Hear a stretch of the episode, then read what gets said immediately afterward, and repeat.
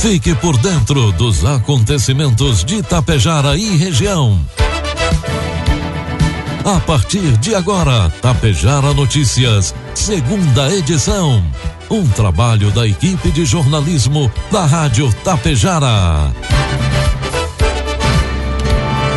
12 horas com 36 minutos e meio, 11 graus de temperatura. Boa tarde, está na daqui pela Tapejara FM 101,5. A segunda edição do Tapejara Notícias desta quinta-feira, 2 de junho de 2022. Tempo encoberto e Tapejara e são os principais assuntos desta edição. Homem encontrado morto em carro caído em açude em Ibiaçá. Começa em Charrua cadastramento para cartão de estacionamento para idosos. Eleições sindicais. Josimar Sequim e sua diretoria seguem no comando do Sindicato da Alimentação de Tapejara. E Coprel vence leilão nacional de energia. Tapejara Notícias, segunda edição, conta com a produção da equipe de jornalismo da Rádio Tapejara e tem o oferecimento da Anglasa Comércio de Máquinas Agrícolas, do Laboratório Vidal Pacheco e da Cotapel.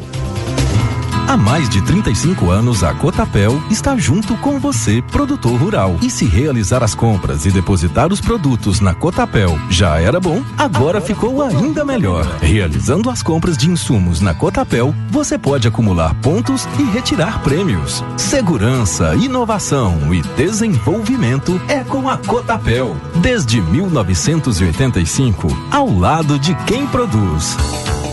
Encontre a solução que você precisa na Anglasa. Distribuidores de calcário e ureia são máquinas essenciais em grandes produções para equilibrar a acidez do substrato, contribuindo com o fornecimento de nutrientes para a planta.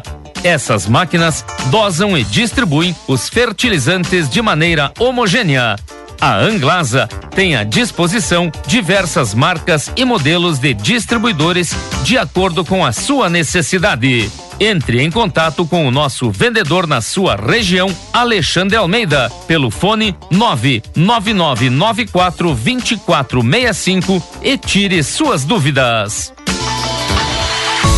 O Laboratório Vidal Pacheco está com descontos especiais em exames. Faça o seu orçamento e confira. Atendemos todos os tipos de convênios e particular. Equipe técnica especializada para proporcionar a sua satisfação. O Laboratório Vidal Pacheco possui uma unidade pertinho de você, em Tapejara, na rua 15 de novembro, 121, em frente ao sindicato. Ligue 3310 1445.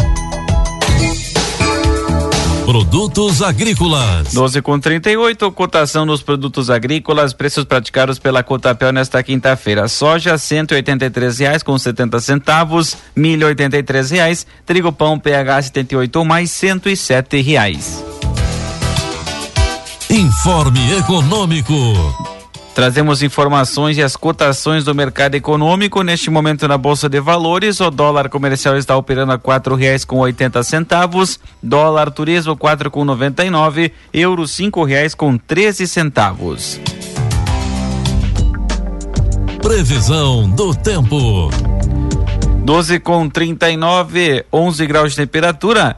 Quinta-feira será mais um dia marcado pela pelo frio no Rio Grande do Sul por causa de uma atuação de uma massa de ar polar. Houve geada principalmente na campanha, mesmo a região onde Caçapava do Sul registrou a temperatura mais baixa do dia de menos um grau e também apareceu menos um grau para Pedras Altas no sul.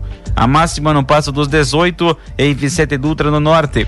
O tempo fica instável em parte do Rio Grande do Sul, no litoral norte e Serra Gaúcha. Chuva deve ter intensidade moderada a forte. Na região metropolitana e no noroeste, predomínio de sol entre nuvens com chance de chuviscos a qualquer hora. Demais áreas, tempo fica firme com céu nublado.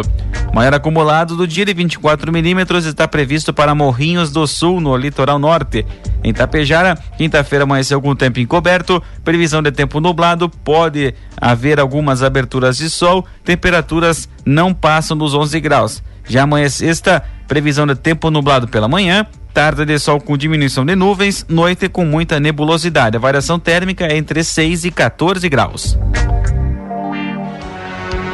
Destaques de Itapejara e região. 12 com 40. A partir de agora você acompanha as principais informações locais e regionais na segunda edição do Tapejara Notícias. A Copel informa a seguinte interrupção no fornecimento da energia elétrica para o município de Santa Cecília do Sul, em linha Santana e São Valentim. Desligamento programado para amanhã, sexta-feira, das oito e meia da manhã ao meio-dia, para a substituição de postes, cabos e isoladores. As interrupções são feitas para garantir energia de qualidade na vida dos cooperantes. Na dúvida, a Copro disponibiliza o número 116. Um homem foi encontrado morto dentro de um carro que estava caído dentro de um açude na manhã desta quinta-feira em Ibiaçá. Wilson Antônio Boff, conhecido como Neco, de 63 anos, estava dentro de um Fiat Siena submerso no açude de uma propriedade localizada na comunidade do Rio do Meio. Familiares chegaram ao local pela manhã para auxiliar nos trabalhos da propriedade quando avistaram o veículo quase todo coberto pela água. Eles procuraram pelo proprietário no interior da residência, mas não o encontraram. Equipes da Secretaria de Obras trabalharam durante cerca de uma hora para diminuir o nível da água no açude e em seguida remover o veículo. Após a retirada do carro, o corpo do homem foi retirado e encaminhado para a perícia. Polícia Civil, ambulância da Secretaria da Saúde e funerária consoladora trabalharam na ocorrência. Neco era solteiro e morava sozinho. A Coprel venceu na última sexta-feira, dia 27 de maio, o leilão de energia nova A4 realizado pela Agência Nacional de Energia Elétrica, ANEL. Essa conquista viabilizou a implantação da PCH Santo Antônio do Jacuí, que atenderá aproximadamente 9 mil famílias com energia limpa e renovável. Serão investidos mais de 60 milhões de reais na obra a ser construída no Rio Jacuí entre Vitor Greff e Mormaço. O facilitador de negócios da Coprel Geração, Matheus Stefanello, destaca que são mais de 10 anos de trabalho para possibilitar a construção da usina considerando estudos técnicos, ambientais e de viabilidade. É uma grande conquista para a Coprel a vitória no leilão de energia menos 4, onde nós conseguimos viabilizar o projeto da PCH Santo Antônio de Jacuí. Projeto que a gente já vem trabalhando há mais de 10 anos e onde a gente vai conseguir aumentar o, o portfólio nosso de projetos de geração de energia limpa e renovável e principalmente buscando o fortalecimento dos recursos destinados aos programas sociais da cooperativa. E também é, buscar o desenvolvimento nas comunidades atendidas pelos projetos. O contrato conquistado terá início em 1 de janeiro de 2026, com duração de 20 anos. Dessa forma, a usina precisa estar em funcionamento até o final de 2025. De acordo com Matheus, as obras devem iniciar já em 2024. Estuda-se ainda a possibilidade de adiantar o processo, inclusive com comercialização de energia no chamado Mercado Livre. Esta e outras informações estão no portal da Coprel, coprel.com.br. Iniciou na última quarta-feira e vai até o dia 30 o cadastramento de idosos que precisam adquirir ou renovar o cartão de estacionamento no município de Charrua. O documento é uma autorização para o estacionamento de veículos conduzidos por idosos nas vagas sinalizadas com a inscrição idoso e tem direito a ele todas as pessoas com idade igual ou superior a 60 anos. Para adquirir ou renovar o cartão, o idoso deve comparecer à sede da Secretaria de Obras e Viação em anexo à garagem de máquinas da Prefeitura, portando carteira de identidade, CPF, comprovante de residência no município e carteira nacional de habilitação de segunda a sexta-feira, das 8 às 11h30 da manhã e da 1 às 5h30 da tarde. Em caso de renovação, o documento anteriormente fornecido deverá ser entregue. O documento com validade em todo o território nacional serve para preservar o direito daqueles que o têm. Sendo assim, a Secretaria de Obras e Trânsito, através do Departamento de Trânsito, pede aos idosos que estejam dentro da lei e exerçam sua cidadania. O coordenador da pasta, Tiago Paza, esclarece que o cartão que o município tem um prazo de validade de dois anos deverá ser colocado sobre o painel do veículo no momento em que ele estiver estacionado na vaga destinada, com a identificação do condutor voltada para cima. Meio-dia e 45 vai marcar o sinal eletrônico da Tapejara, 11 graus de temperatura.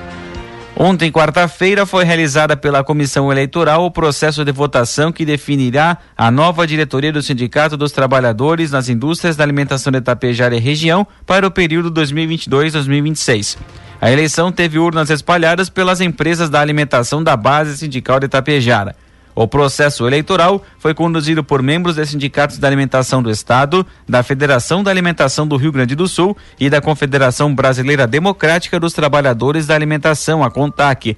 Durante toda a quarta-feira, associados à entidade sindical com mais de seis meses de sua associação puderam expor suas opiniões através do voto favorável ou não para a renovação da diretoria para o próximo período. A comissão eleitoral realizou a contabilização dos votos no final da tarde, sendo que os associados reconduziram com mais de 97% dos votos Josimar Sequim para a presidência e sua e diretoria ao comando do Sindicato da Alimentação por mais quatro anos.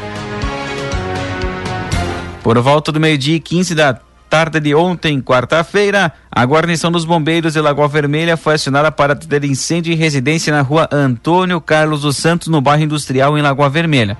Uma casa de alvenaria ficou completamente destruída pela ação do fogo. No imóvel reside uma família de cinco pessoas, inclusive um menino de 10 anos, e que perderam todos os móveis, roupas e pertences. Foram utilizados cerca de mil litros de água para conter as chamas, com uma equipe composta por três bombeiros. O trabalho durou cerca de duas horas. A família, uma mulher de 53 e outra de 27 anos, além de outros dois homens de 34 e 24 anos e um menino de 10 anos, moravam no imóvel.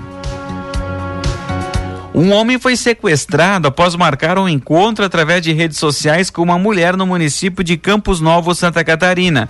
A vítima de 59 anos, morador de Monte Carlo, também no estado catarinense, havia combinado de conhecer uma mulher, mas quando chegou ao local em Campos Novos foi surpreendido por criminosos, foi roubado e sequestrado.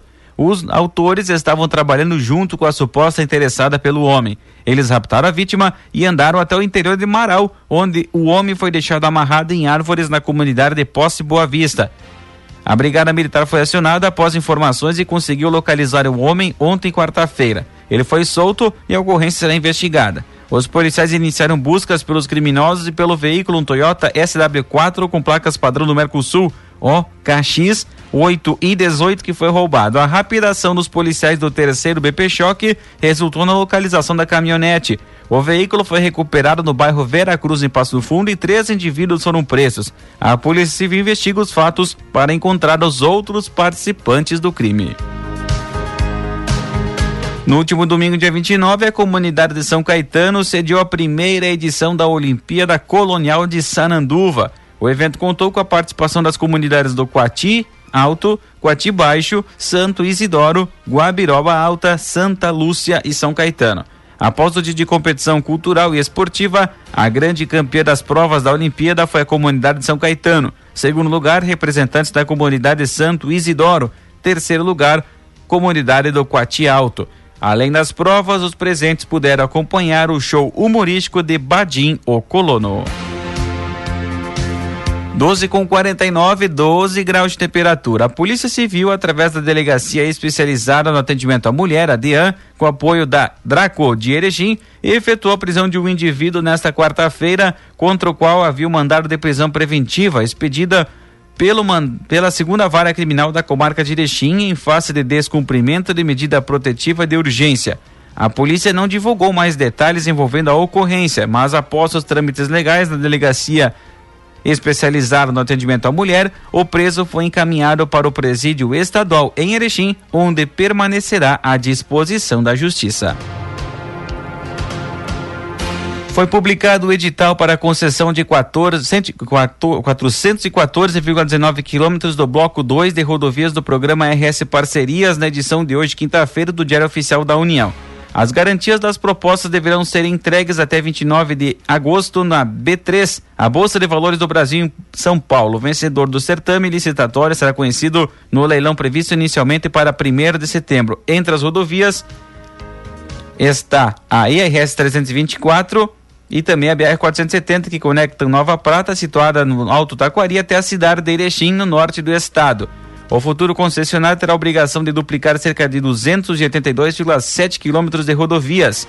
Após as contribuições feitas no período de consulta e audiência pública, foram incluídos no projeto contorno de Nova Araçá 11 passagens de fauna, 18,4 quilômetros de vias marginais e 10 quilômetros de ciclovias, entre outros investimentos que totalizaram um acréscimo de 400 milhões de reais na modelagem final do projeto.